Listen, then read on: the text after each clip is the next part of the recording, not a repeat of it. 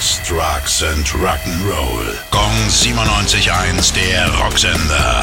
Rock News. Queensryche und ihr langjähriger Gitarrist Parker Lundgren gehen getrennte Wege. Lundgren war seit 2009 Teil der Band, möchte sich jetzt aber endgültig auf seine anderen Projekte konzentrieren. Neben einem Laden für seltene Gitarren und andere Musikinstrumente wird seine Zeit vor allem von Lucky Devil Latte eingenommen. Die Kaffeekette ist immer wieder in den Schlagzeilen, weil in den kleinen Buden ausschließlich sehr leicht bekleidete Frauen arbeiten. Wer Lundgren bei Queensryche an der Gitarre langfristig ersetzt, ist zwar noch unklar, beim letzten Konzert Konzert ist aber schon mal Mike Stone eingesprungen. Der war schon 2003 mit der Band unterwegs und ist auf dem Album Tribe zu hören. Gong 97.1, der Rocksender.